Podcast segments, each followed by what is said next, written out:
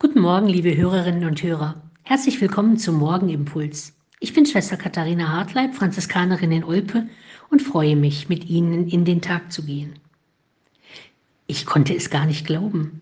Zu Beginn unserer Chorprobe gestern Abend kam die Nachricht, die Queen ist tot. Aber ja, aber sie hatte doch erst noch vor zwei Tagen die neue Premierministerin in Amt und Würden eingesetzt. Aber sie war doch noch strahlend lächelnd wie immer, ein bisschen kleiner und älter wirkte sie schon, aber gestorben? Echt?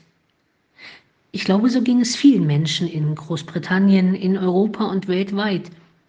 Wenn jemand ein Garant für Stabilität in ihrem Land war, für ein Dasein in ihrer Aufgabe als Oberhaupt des Landes und der anglikanischen Kirche, für alle Höhen und Tiefen in ihrer eigenen Familie, für die unglaublichen Entwicklungen der letzten 60 Jahre war, dann diese Frau. Wenn man sie und ihr Leben definieren sollte, dann wohl als ein Leben der Pflichterfüllung in Dienst an ihrem Land. Wer kann das schon für ein paar wenige Amtszeiten sagen? Eine Frau sagte so treffend, wir dachten wirklich, die würde ewig hier auf Erden leben. Seit ich denken kann, ist sie da, und niemand hat wirklich daran gedacht, dass sie auch sterben wird. Genau so ist es.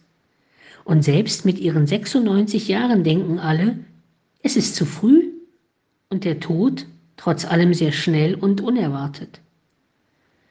Ich gebe zu, ich stelle sie mir jetzt freundlich lächelnd vor Gott vor und mit der Gewissheit, dass sie in ihrem Dienst getan hat, was Gottes Wille war.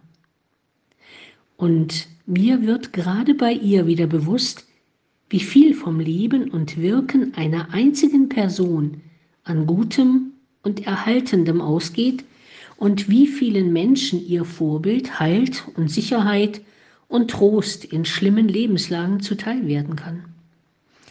Ihr Tod kann uns das deutlich machen. Jeder Mensch hat eine Aufgabe zu erfüllen und kann in der Erfüllung dieser Aufgabe vielen Menschen das Leben leichter und besser machen. God saves the Queen und jetzt ihre ewige Ruhe.